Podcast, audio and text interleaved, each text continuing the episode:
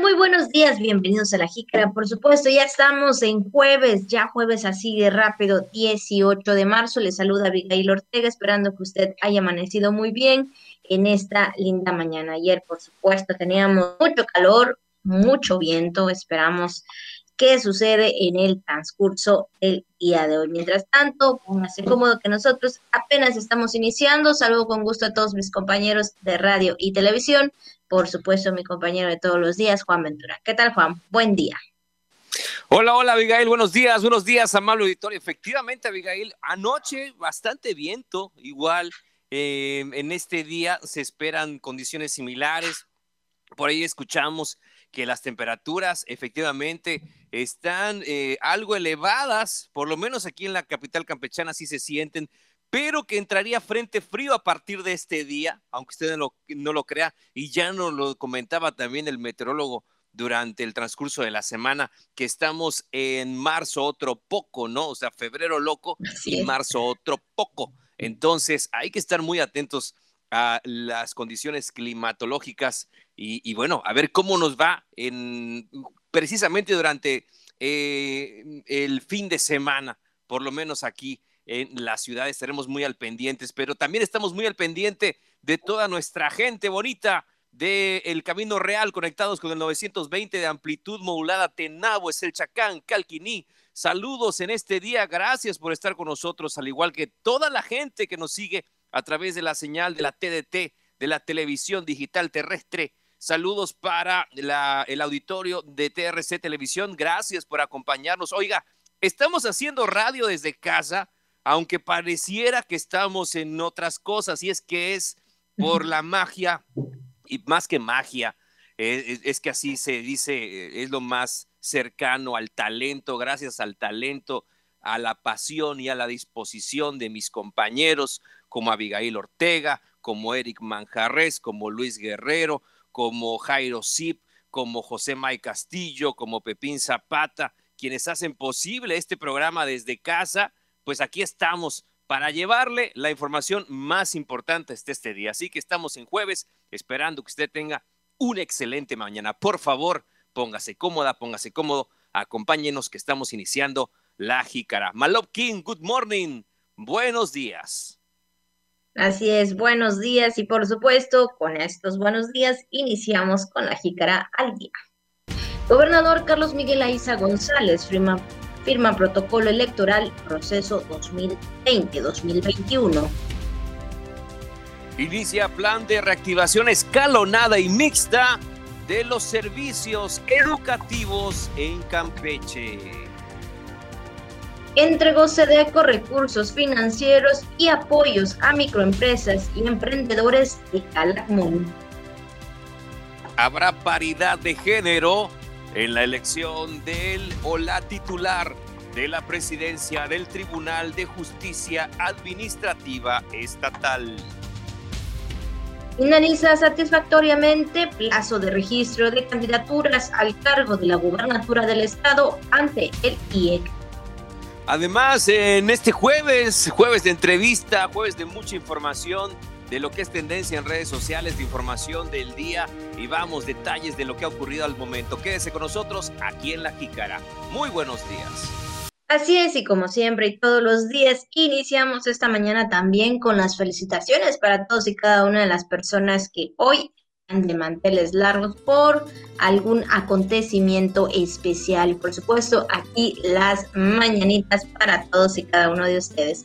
También para los que están en el Santoral en este día, que es Cirilo, Narciso, Eduardo y Salvador. Así que pues muchas, muchas felicidades para quienes lleven estos nombres que realmente son muy, pero muy conocidos. Entonces, pues ahí muchas felicidades para todos y cada uno de ellos. Rara vez tenemos en el Santoral, o sea, cuatro nombres que sean eh, pues conocidos, ¿verdad? Que sean, eh, vamos, este, muy populares, como en el caso de Cirilo, Cirilo, de Narciso, de Eduardo, a todos los Lalos, muchas felicidades, y Salvador, a todos los Chavas, también muchas, muchas felicidades en esta mañana, que la pasen muy bien. Oiga, y si usted también está cumpliendo años el día de hoy, por favor, por favor, acérquese. Le vamos a dar un abrazo virtual. Venga, chapacá. Muchas felicidades, eso es, muchas felicidades. Que la cumpla muy bien, feliz, feliz, feliz cumpleaños. Pásela muy bonito en esta mañana. Abigail, auditorio, pues vámonos a la frase del día. ¿Con qué nos eh, amanece en esta ocasión Radio Voces? ¿Qué nos quiere decir, por favor, en esta mañana? ¿Cuál es el WhatsApp que nos manda Radio Voces Campeche en el día de hoy? Así es, por supuesto, es que en esta mañana, pues ahora sí que Radio Voces, como siempre y como todos los días, nos manda pues un mensajito, ¿verdad? Para reflexiones y es que cada strike me acerca más al siguiente home run, es decir, así es exactamente, cada strike le eh, pues le acerca a un home run. Y bueno, pues ahora sí que lo que tú puedes alcanzar, lo que tú puedes hacer es gracias también, ¿verdad? a lo que tú en un día tenías pensado, en un día tenías planeado, por supuesto, y esto te puede llegar, puede llegar, pero muy, muy, muy lejos si realmente uno así lo desea. Por supuesto, como siempre, son, son los datos, ¿verdad? Y los mensajes positivos que queremos darle, que creo que esta es la clave importante de todos y cada uno de ellos, es que siempre que tengamos algo en mente, en proyectos, en todo lo que tengamos que hacer en nuestra vida, si realmente lo encaminamos bien, uff, llegaremos bien lejos, por supuesto, siempre y cuando también tener los pies en la tierra. Claro que sí, y sobre todo hablando del argot beisbolero, sobre todo hablando del de, argot del, del rey de los deportes, esta frase del gran bambino, nada más y nada menos que del gran Babe Ruth, cada strike me acerca más al siguiente home run. O sea, ustedes imagínense que está, usted es el bateador, eh, eh, es, el, eh, es el que el, turno al bat, usted es el siguiente que está ahí en la caja de bateo, ¿verdad? Exactamente, y vámonos, empieza la cuenta para usted. El primer lanzamiento, strike, y usted dice, bueno, es el de, ¿cómo se llama? El de, el de trámite, ¿no? Está bien, van a el primer strike, le quedan a usted dos oportunidades más para el siguiente y eh, pues se pone abusado y viene la siguiente y lo engaña el pitcher, segundo strike y le queda una oportunidad. Pero usted en lugar de que se vaya estresando por eso, usted sabe que cada strike, o sea, cada punto que está en su contra o, eh, eh, o, pareciera que le es negativo, al contrario, le acerca más al home run, es decir, que en una de esas que usted conecte, conecte la pelota y la mande para afuera del parque y además lo haga con las bases llenas, pues imagínese, va a ser todo un espectáculo panorámico.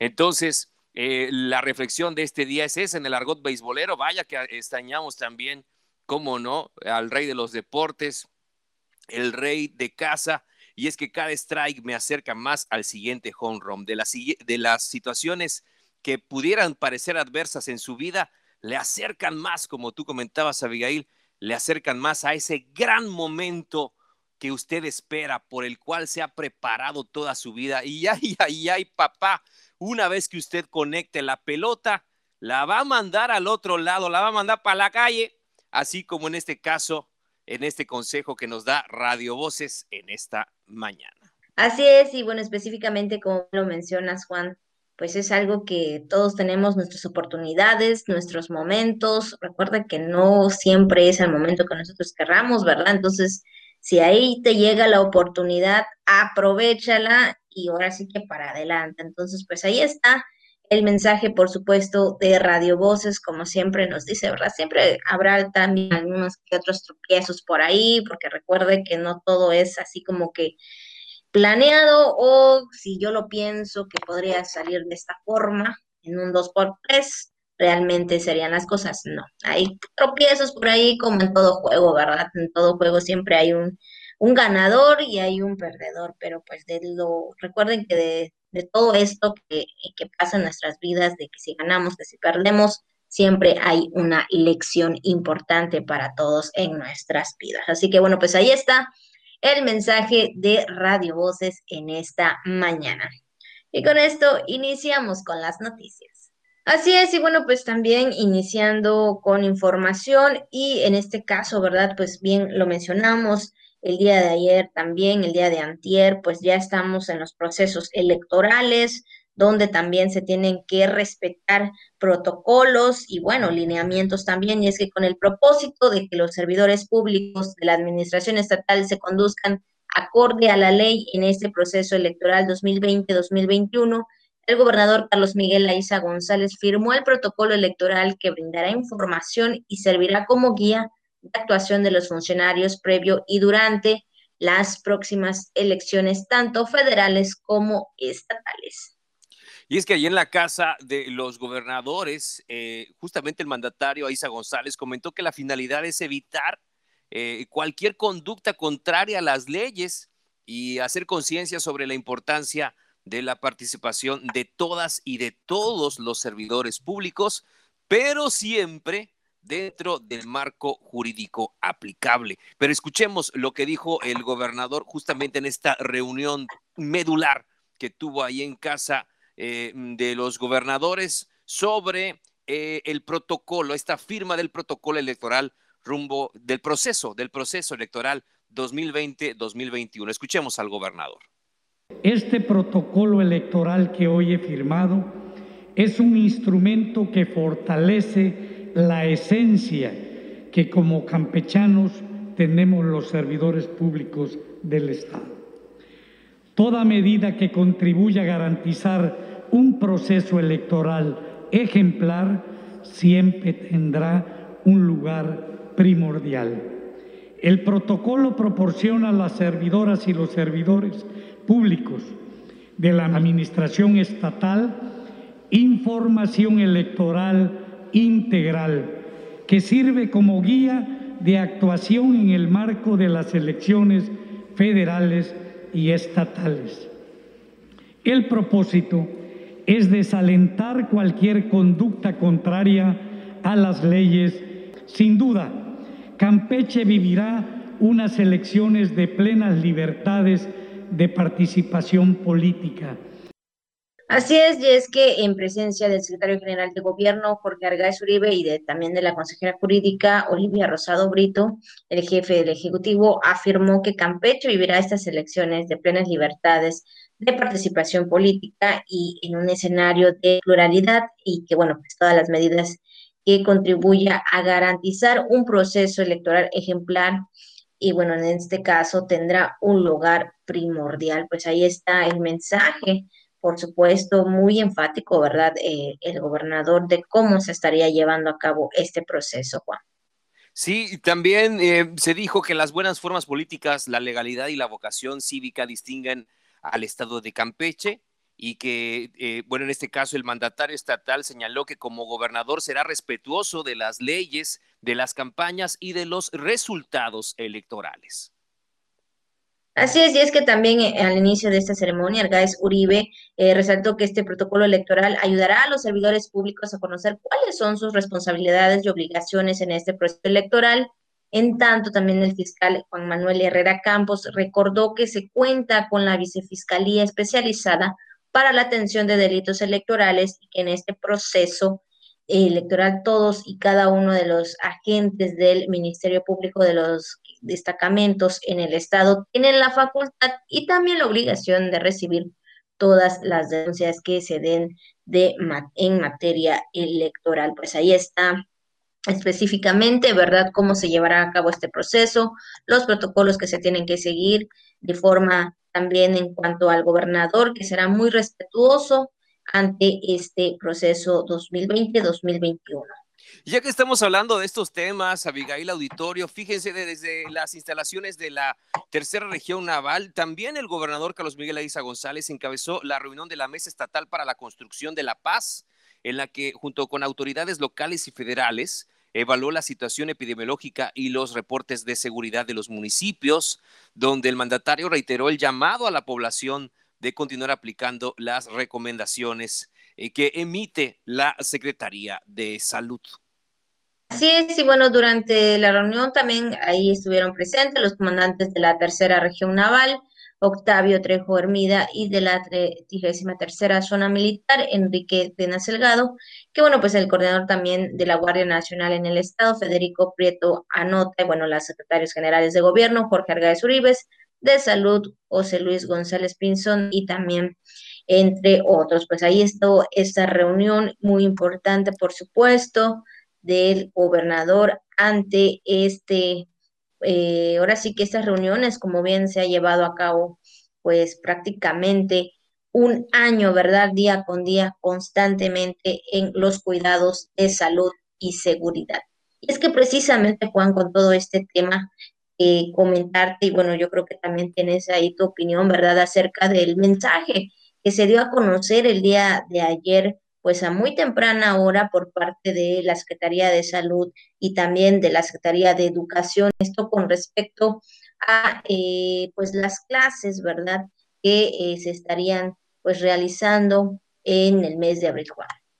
Sí, desde luego, Abigail, un tema importante. Ayer se dio a conocer este, este, este mensaje en video a través de redes sociales, donde en cumplimiento con eh, las instrucciones del gobernador Carlos Miguel Aiza González, las secretarías de salud y de educación anunciaron la elaboración en conjunto del plan de reactivación escalonada, así lo denominaron, plan de reactivación escalonada y mixta de los servicios educativos en Campeche, mismos que obedecerá a las condiciones epidémicas que imperan actualmente en la entidad y se desarrollará de manera, insistieron, responsable, de manera responsable, protegiendo la salud y la vida de los campechanos. Así es, y es que en un video comunicado encabezado por los titulares que acabamos de mencionar de ambas dependencias por parte de el doctor José Luis González Pinzón, secretario de Salud, y eh, Ricardo Cocambrán, el secretario de Educación, por supuesto, dieron a conocer que desde el pasado 10 de marzo el Comité Estatal de Seguridad en Salud sesionó en la Mesa para la Construcción de la Paz y la Seguridad, donde se aprobó de manera unánime elaborar el plan para la reactivación escalonada y mixta de los, eh, en este caso, servicios educativos en el Estado. Ellos pues dieron este mensaje, pero vamos a escuchar al secretario de Educación, Ricardo Cambrales. La Secretaría de Educación ha elaborado un plan para la reactivación escalonada mixta de los servicios educativos de nivel básico.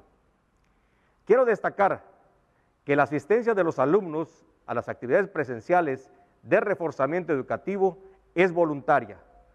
Los padres y madres de familia y los tutores legales tienen la facultad de otorgar su consentimiento para que el alumno o alumna asista a la escuela. La reapertura de los servicios educativos no significa un retorno a las clases presenciales, sino que es una medida en favor de la equidad y la inclusión porque se centra en alumnos que por causas ajenas a su voluntad, debido a las condiciones sociales y económicas de sus entornos familiares y comunitarios, pudieran presentar mayores problemas para seguir el modelo educativo a distancia. Así es, y es que bueno, este es el eh, mensaje, ¿verdad? Específico, ¿verdad? Que pues ahí eh, se estaría iniciando estas clases y bueno, también González Pinzón aseguró que la Secretaría de Salud apoya la decisión para la reactivación escalonada y mixta de los eh, servicios educativos en el Estado, garantizando que será un retorno voluntario para los padres de familia que solo podrán darse cuando la situación epidémica, bueno, se encuentre en riesgo bajo, es decir, en el color verde del semáforo epidémico. Así lo han mencionado el día de ayer las autoridades correspondientes, que sería de manera voluntaria, es decir, que si usted desea, puede llevar a sus hijos, y no, pues también continuar las clases a distancia. Y, bueno, ¿y qué harían la, en este caso las escuelas? ¿Qué harían en este caso los centros escolares, de acuerdo a este comunicado? Es que deberán contar con protocolos de seguridad e higiene de forma orden, los que ordena eh, la Secretaría de Salud, el Instituto Mexicano del Seguro Social y la propia Secretaría de Educación Pública, y ante un eventual cambio del semáforo COVID que implique mayor número de casos y por consiguiente el incremento del riesgo epidémico, las clases evidentemente tendrían que suspenderse. Así es. Y bueno, también el secretario de Educación eh, informó en este mensaje que con el apoyo del Instituto Tecnológico Superior de Champotón realizaron una encuesta con padres y madres de familia educación básica para conocer su opinión sobre los distintos aspectos relacionados con la educación de sus hijos en el contexto de la pandemia. Pues ahí está el mensaje, por supuesto, tanto de la Secretaría de Salud como de SEDUC, eh, quedando pues ya en un eh, proceso o una estrategia, por supuesto, de manera escalonada y también de manera voluntaria. Claro, aunque eh, fíjese que en esta encuesta comentaban que este, los padres de familia sienten que sus hijos no están aprendiendo del todo a través de las clases a distancia, es decir, que no serían tan efectivas como las clases presenciales. De ahí también la preocupación de los padres de familia. Evidentemente, eh, hay una parte importante de padres de familia que todavía no se sienten seguros de que sus hijos regresen a clases de acuerdo con esta encuesta. Eh, ellos mismos lo comentaron a través de este mensaje y, esa otra parte que también dice, una parte importante también de los encuestados de, madres y padres de familia, que decían que sienten que sus hijos no están aprendiendo adecuadamente a través de las clases a distancia. De ahí la preocupación también de que pues el tema de, eh, del regreso a, las escuelas, de, retomar las clases presenciales, pues se está tratando de llevar a cabo de la mejor manera con toda la coordinación, tanto en el Estado como por parte de la, de, en este caso, del gobierno de México, eh, tanto el gobierno del Estado como el gobierno de México, quienes eh, evidentemente, pues ya lo ha escuchado usted, en, los, en las últimas semanas, eh, sobre todo a propuesta del gobierno de México, que ha sido también muy enfático el presidente Obrador en que, bueno, se regrese a las clases presenciales aquí en el Estado y evidentemente es una situación que, en la cual aquí el gobierno del Estado está trabajando eh, de manera muy responsable y tratando de prever pues todos estos puntos medulares. Así es, así que bueno, pues ahí están los datos específicos, las encuestas, por supuesto, y también el mensaje. En otra información, Juan, también hablando de la reactivación y también de los apoyos económicos, la Secretaría de Desarrollo Económico a través de la estrategia SEDECO Reactiva tu Economía entregó eh, apoyos monetarios y en especie total de 616.669 pesos. Esto en el marco del programa de desarrollo empresarial para beneficio de 34 microempresarios. Y bueno, también entre ellos los jóvenes Abel Sánchez, en este sentido también José Guzmán y Omar Torres, esos de la Universidad Tecnológica de Calakmul, quienes recibieron estímulos para las actividades económicas de procesamiento de pimienta horda, elaboración de muebles de madera y también productos derivados de la miel. Posteriormente se otorgaron ocho créditos de reactivación económica a través de Bancampeche con el programa Mujer Crece en beneficio de emprendedoras calacmulenses, pasando en representación de las microempresarias Dulce Milagros García Soto con la actividad de abarrotes Saray Vivero Saqué con la venta de miel y Susana Díaz Méndez también con Navarrotes. Y es que igual en apoyos del sector artesanal de Calamul se rogó la cantidad de 30 mil pesos por concepto de compras correspondientes al mes de enero y febrero por parte de la tienda de artesanías Tuculna, beneficiando a 20 artesanos a través de estas estrategias. Así es, ahí está también parte de las acciones encaminadas por la SEDECO. Y entrando también a la información que corresponde al Congreso del Estado, con el voto unánime de los diputados, el Congreso aprobó el dictamen relativo a una iniciativa para reformar los artículos 7, 9 y 36 de la Ley Orgánica del Tribunal de Justicia Administrativa del Estado de Campeche para prever la observancia del principio de paridad de género en la elección titular de la presidencia de ese tribunal. En ese dictamen de la iniciativa promovida por la diputada Nelly del Carmen Márquez Zapata, que subraya esta reforma que debe permitir eh, seguir dando eh, pasos firmes hacia la igualdad sustantiva a través de la incorporación de ordenamientos jurídicos de conceptos que promuevan la defensa de los derechos políticos de las, de las mujeres como alternancia de género. Y es que también al término de esta sesión, a través de sus comisiones de transparencia y acceso a la información pública, y bueno, y puntos constitucionales y control interno de convencionalidad, este, que preside la diputada Leonora Elena Piña Sabido, eh, pues se dio a conocer la convocatoria dirigida a organizaciones no gubernamentales, organizaciones, asociaciones y sociedades civiles, así como colegios y asociaciones de profesionistas. Bueno, una serie importante, una invitación importante que hacen a todos estos grupos de presentar propuestas a favor de personas que consideren reunir los requisitos para ocupar el cargo de comisionado o comisionada de transparencia y acceso a la información pública. Es decir, que abren esta convocatoria para la elección de quien tendrá este cargo de comisionado o de comisionada de transparencia y acceso a la información, un cargo sumamente importante con, y, y, bueno, pues ya están abiertos ahí a recibir a las mejores propuestas.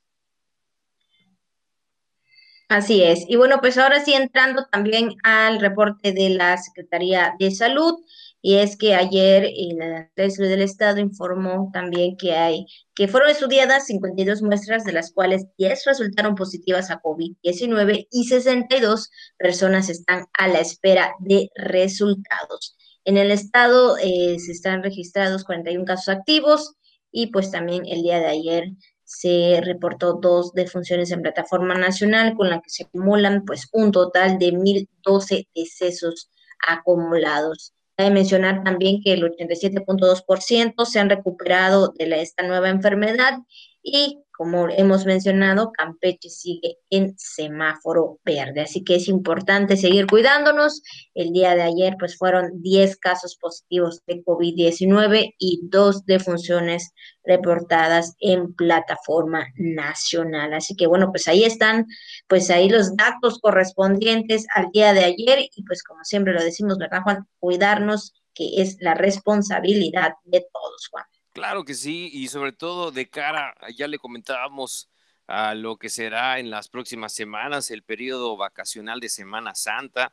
Este, hay que estar muy, muy, este, muy atentos a, a, esta, a esa temporada, este, sobre todo porque se espera mucha movilidad, ya lo hemos comentado, no bajar la guardia, mantenernos atentos a estos temas y si se quiere también el regreso a clases, habrá que reforzar esas medidas de higiene y de sana distancia. Así es, por supuesto. Entonces, pues ahí está las, eh, los reportes, los datos y ahora sí, pues vamos a entrar a lo que es el tema de este día. La jícara.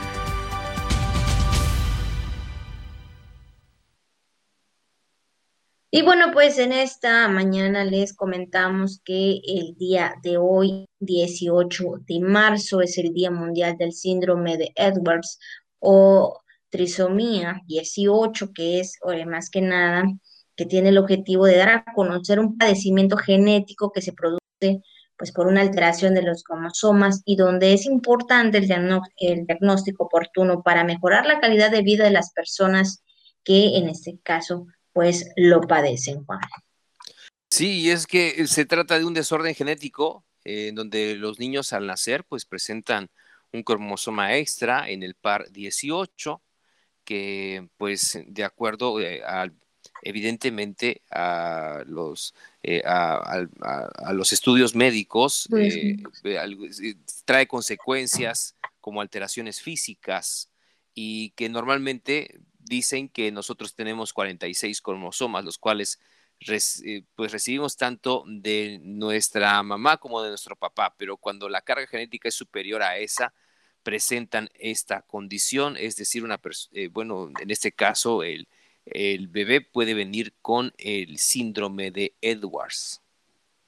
Así es, y bueno, pues ahora sí que algunas complicaciones de la salud que presenta un niño eh, con este síndrome, eh, pues destacan problemas cardíacos, daños en el sistema intestinal, eh, en algunos casos algunas malformaciones que provocan pues hay retrasos cognitivos y físicos debido a que el cerebro pues no se desarrolla completamente. Entonces, pues hay que también, ¿verdad? Creo que al momento de que nacen los pequeños, pues siempre estar muy atentos, pues siempre con la salud principalmente. Y bueno, más que nada al momento de, tenerlos, ¿no? O al momento de estar, bueno, en el caso de las mujeres embarazadas, pues siempre llevar también un control, ¿no? Porque de ahí pues también se, se ve, ¿no? Se sabe el, eh, el estado de salud del pequeño, Juan.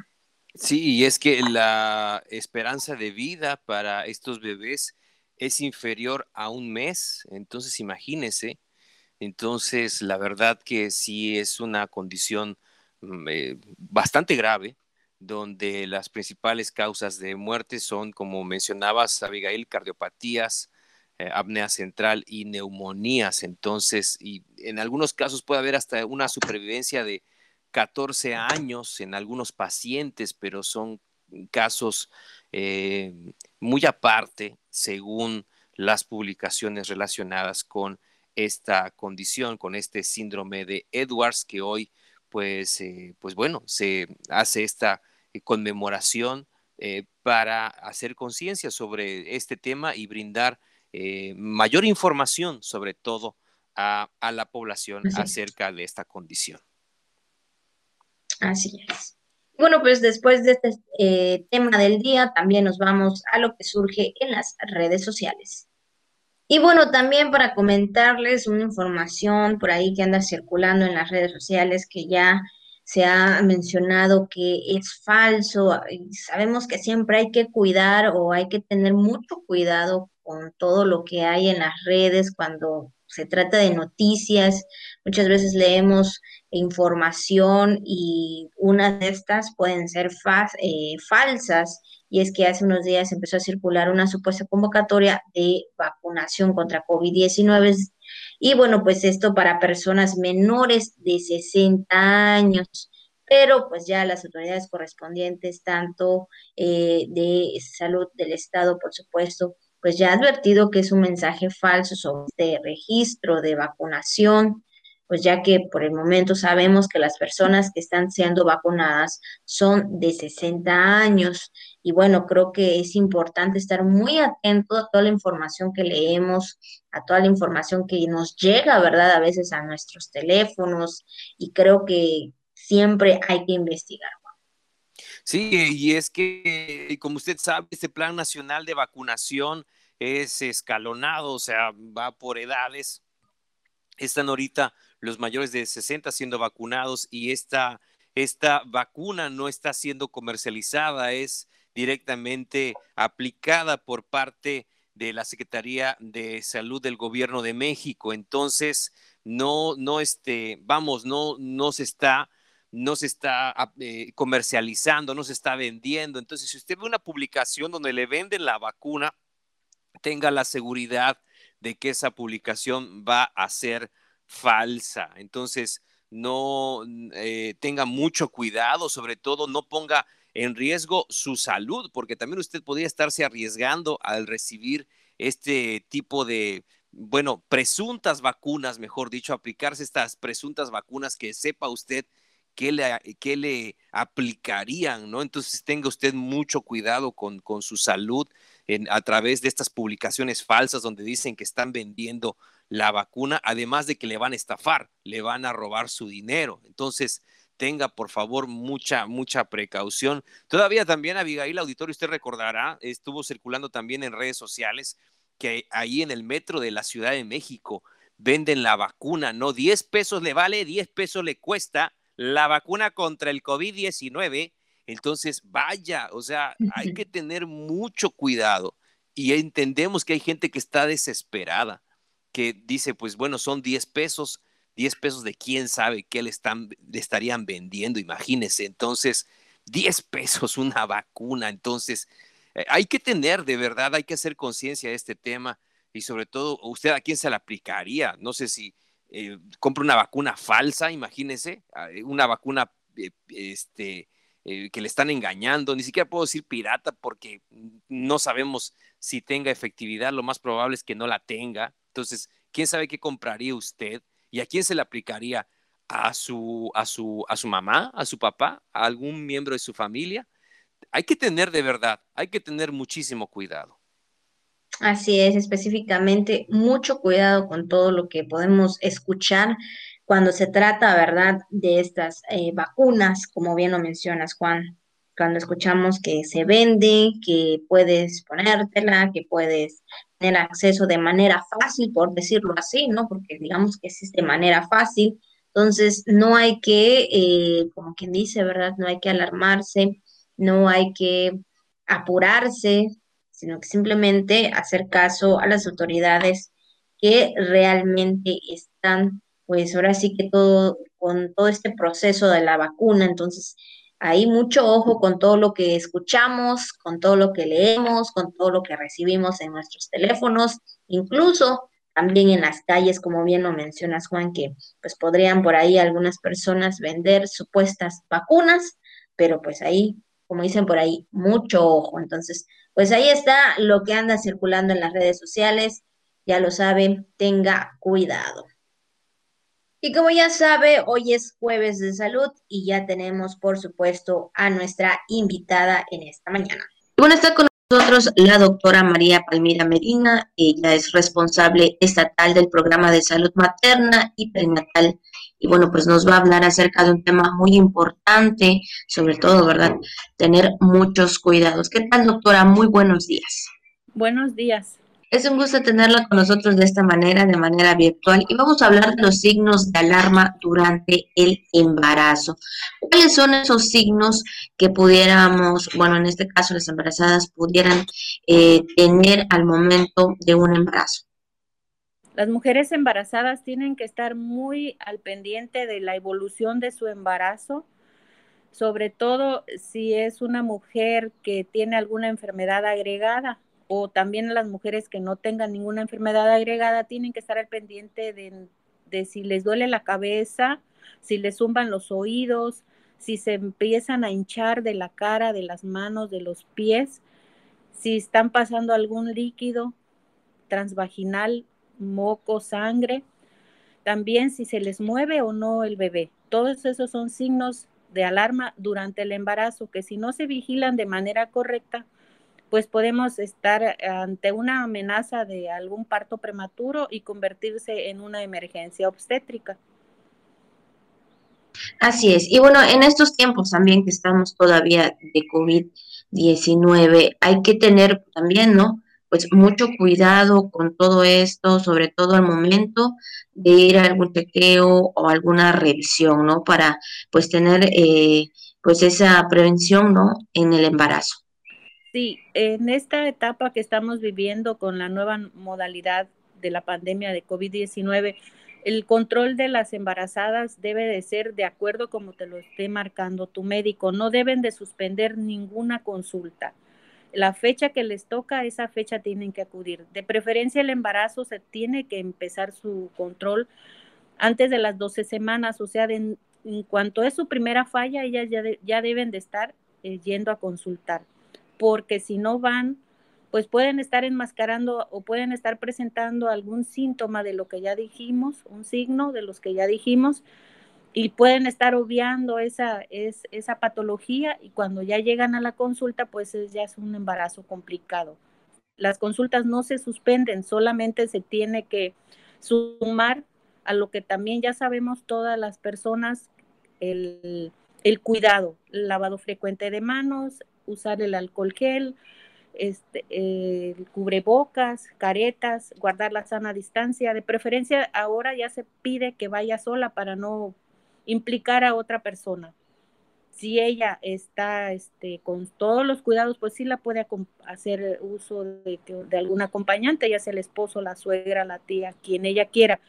Pero la consulta no se debe de suspender. Así es. Eh, en este sentido, eh, sobre todo también, doctora, cuando son primerizas, ¿no? Cuando existe algunos cambios en el cuerpo durante el embarazo, cuando son eh, eh, mujeres que apenas están en el primer eh, embarazo, hay que estar muy alertas con todo esto, ¿no? Porque, bueno, sabemos que pues no todos, no todas las mujeres tienen los mismos signos o en su caso los mismos síntomas en algún, eh, en, algún embarazo. ¿Cómo es que a veces pueden surgir estos eh, signos de alarma en, eh, durante la maternidad? El, el cuerpo, de acuerdo a cómo va este, pasando las semanas, pues van presentando la sintomatología. Lo importante es de que la señora, antes de que, de que se presente el síntoma o el signo, pues debe de estar consultando y dentro de la consulta externa, el médico y la enfermera le van a estar capacitando y, y todas las dudas que ella tenga, ahí se las van a despejar. Porque luego eh, a veces tomamos en cuenta opiniones externas de no profesionales y les dicen, eso es normal, eso a mí me pasaba, eso no pasa nada.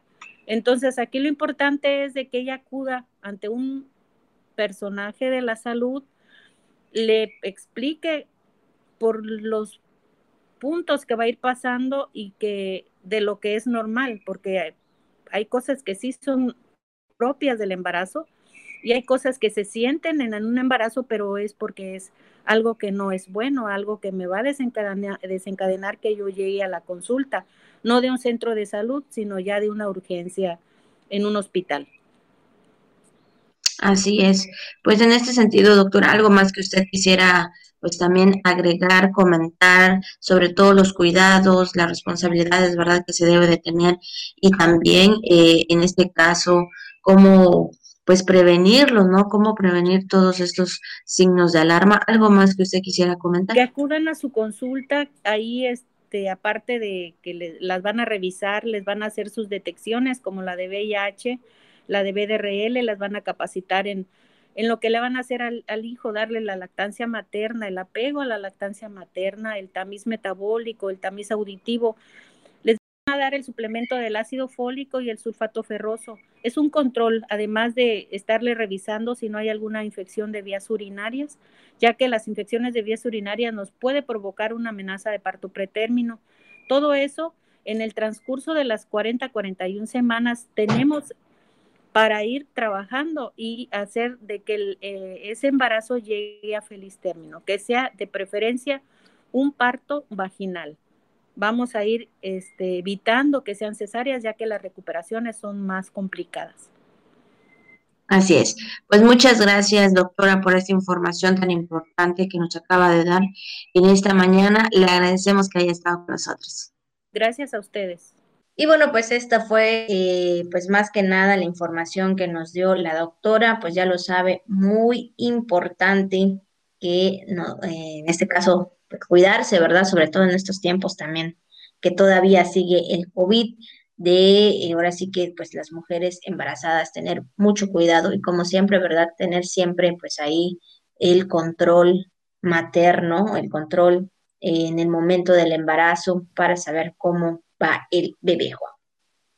Claro que sí, Abigail, siempre hay que cuidar la salud, más que nada de las mamás, de las futuras mamás también, estar muy al pendiente de la salud de ellas y los padres y los papás también, los varones, estar muy al pendiente de la salud de su, de su pareja, de su esposa eh, y de su futuro bebé también. Hay que tomar toda esta información con mucha responsabilidad.